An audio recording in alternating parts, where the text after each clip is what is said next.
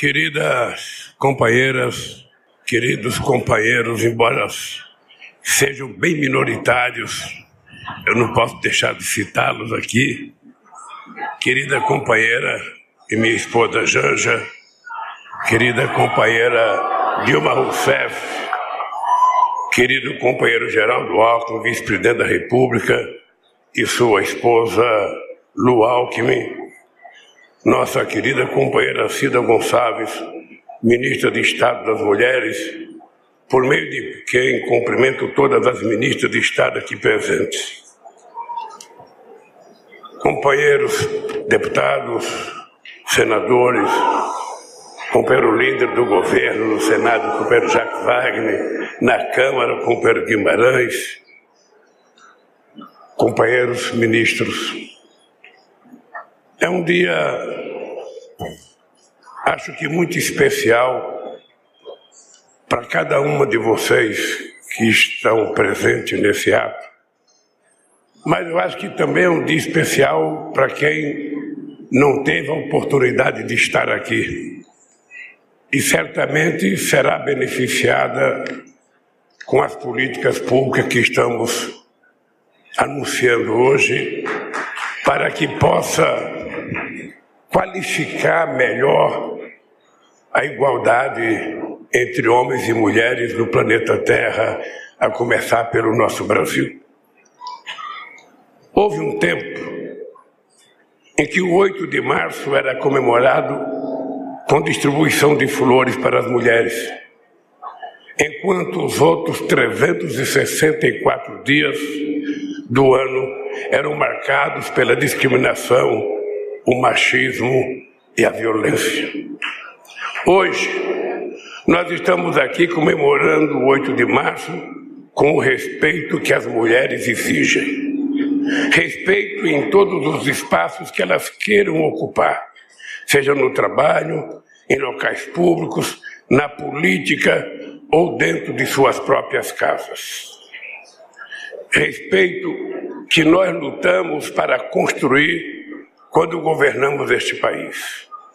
Respeito que faltou ao governo anterior, quando optou pela destruição de políticas públicas, cortou recursos orçamentários essenciais e chegou a estimular de forma velada a violência contra as mulheres. Tenho a satisfação de dizer a vocês que finalmente o Brasil voltou voltou para combater a discriminação, o assédio, os estupros, o feminicídio e todas as formas de violência contra as mulheres. As estatísticas, as estatísticas mostram que todos os dias, inclusive nesse 8 de março em que comemoramos o Dia das Mulheres, três brasileiras são assassinadas pelo simples fato de serem mulheres. É intolerável que, enquanto participamos dessa solenidade, uma mulher ou uma menina esteja sendo estuprada a cada dez minutos.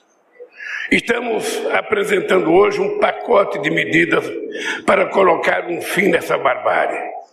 Mas é preciso ir além do combate à intolerável violência física contra as mulheres. Quando aceitamos que as mulheres ganhem menos que o homem no exercício da mesma função, nós estamos perpetuando uma violência histórica contra as mulheres. É importante lembrar que nesse projeto de lei que nós estamos mandando ao Congresso Nacional, tem uma palavra, só uma palavra, que faz a diferença de tudo que já foi escrito sobre trabalho igual entre homens e mulheres exercendo a mesma função. Uma única palavra. E essa mágica palavra chama-se obrigatoriedade de pagar o salário igual.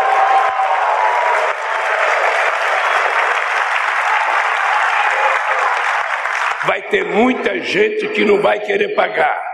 Mas para isso a justiça tem que funcionar para obrigar o empresário que não pagar, pagar aquilo que a mulher merece pela sua capacidade de trabalho. Quando deixamos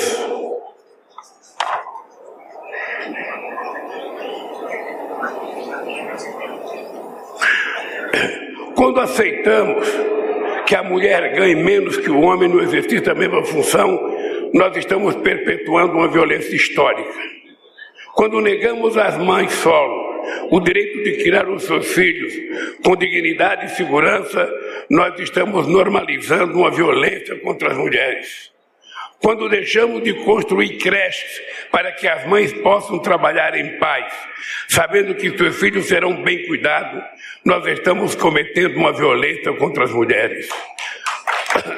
Quando deixamos de criar condições para que as meninas abracem a profissão que desejarem, inclusive em áreas ligadas à ciência e tecnologia, nós estamos sendo coniventes com essa violência contra as mulheres. Quando aceitamos que as mulheres, embora sejam 52% da população brasileira, ocupe apenas 17,7% das cadeiras na Câmara dos Deputados, nós estamos fechando os olhos para mais uma violência contra as mulheres. Quando aceitamos como natural que uma única mulher seja obrigada a enfrentar a fila do osso para alimentar a família, nós estamos cometendo uma violência contra todas as mulheres. Quando são muitas as formas de violência contra as mulheres, e é dever do Estado e de toda a sociedade enfrentar cada uma delas. Minhas queridas companheiras, minhas queridas amigos e meus amigos, nada, absolutamente nada justifica a desigualdade de gênero. A medicina não explica, a biologia não explica, a anatomia não explica. Talvez a explicação esteja no receio dos homens de serem superados pelas mulheres. É isso que não faz sentido algum. É isso que não faz sentido algum. Primeiro, porque as mulheres querem igualdade e não superioridade. E segundo, porque quanto mais as mulheres avançam, mais o país avança, e isso é bom para toda a população.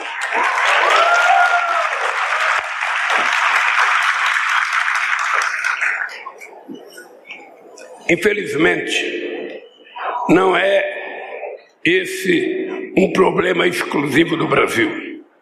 A Organização das Nações Unidas acaba de divulgar um estudo sobre a disparidade de renda e a desigualdade entre homens e mulheres no mundo inteiro e concluiu que ela é ainda mais profunda do que imaginávamos.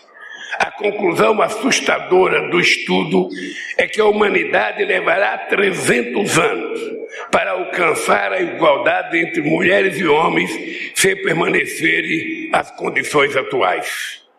Por isso que nós estamos, por isso que nós não podemos aceitar que essas condições atuais sejam mantidas. A igualdade de gênero não virá da noite para o dia, mas precisamos acelerar esse processo. Se dependesse deste governo, a desigualdade acabaria hoje mesmo por um simples decreto do presidente.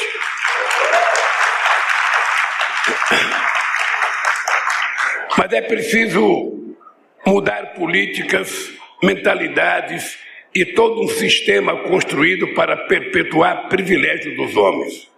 E isso, minhas amigas, vocês sabem, só é possível com muita, mas muita luta nesse país. Nenhum dos avanços das mulheres foi dado de mão beijada. Todos foram conquistados com muita luta.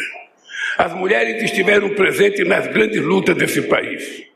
Quando falamos da independência do Brasil, é preciso lembrar de 2 de julho na Bahia, quando os portugueses foram finalmente derrotados essa luta tem três grandes símbolos: Maria Quitéia, Joana Angélica e Maria Filipa.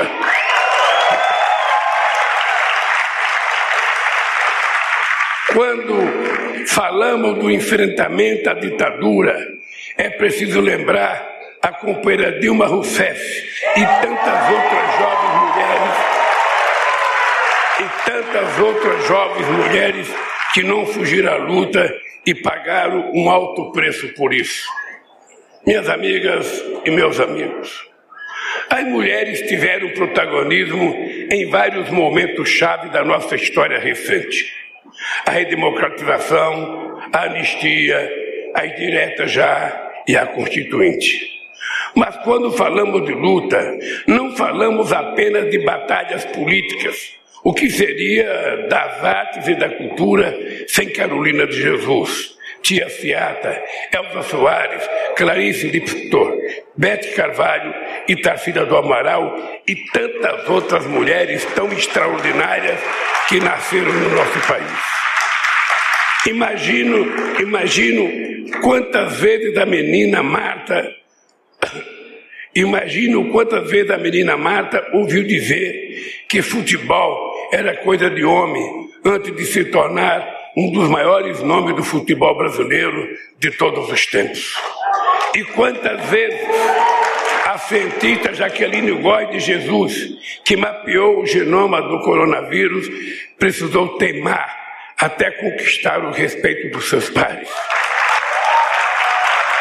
E quantos obstáculos Tarciana Medeiros e Rita Serrano tiveram que transpor para chegar aos cargos máximos no Banco do Brasil e na Caixa Econômica Federal? Quero terminar dizendo que o respeito às mulheres é valor inegociável em todas as esferas do Executivo Federal. Criamos o Ministério das Mulheres temos 11 mulheres à frente de ministérios, mas todos os ministérios e cada integrante desse governo é corresponsável pelas políticas e ações direcionadas às mulheres brasileiras. Por isso, quando digo que o Brasil voltou, é preciso acrescentar: o Brasil voltou e precisa de todas e de todos. Eu tenho a certeza de que poderemos contar com vocês na reconstrução de um país mais justo, menos desigual e mais inclusivo. Companheiras e companheiros, depois de tudo o que aconteceu aqui hoje, certamente muitas de vocês ainda estão dizendo, mas falta muita coisa. O fato de dizer que nós temos 11 mulheres no governo isso não faz você agradecer ao governo, faz você dizer que falta mais mulheres participando do governo. Isso, isso é um processo. É um processo que a gente vai avançando na medida em que a sociedade vai avançando e vai conquistando espaço.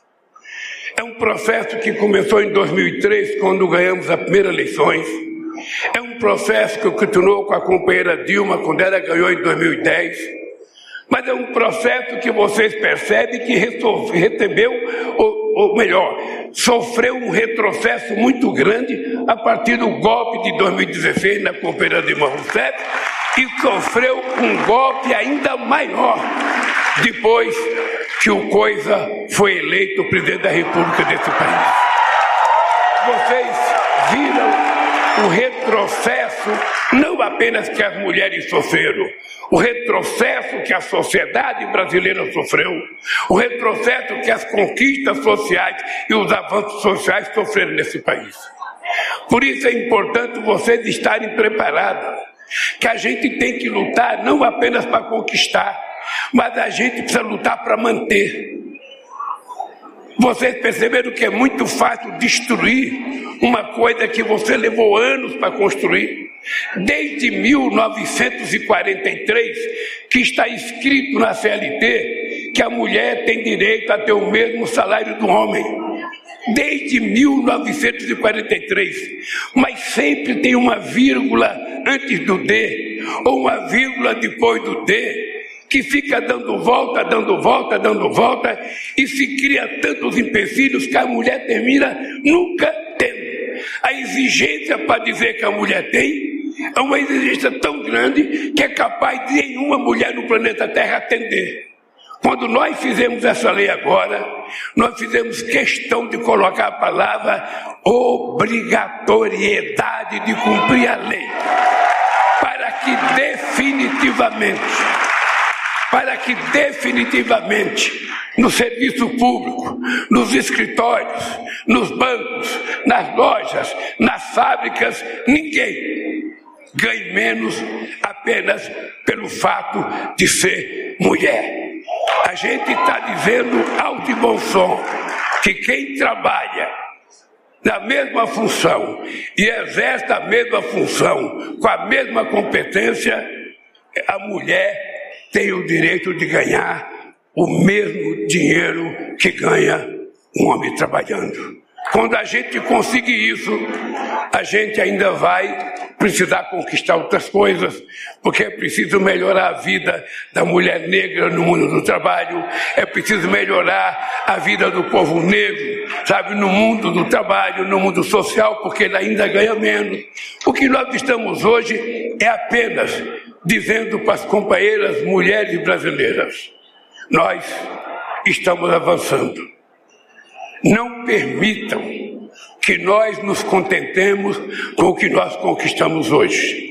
O que nós conquistamos hoje é o estágio da consciência política que vocês têm hoje.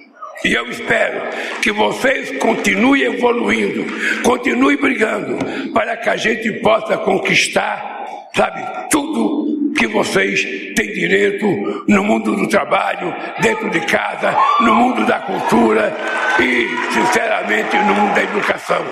Um beijo no coração de cada mulher e um beijo no coração de cada companheiro homem, ele não se sentir diminuído no dia de hoje. Um abraço, gente.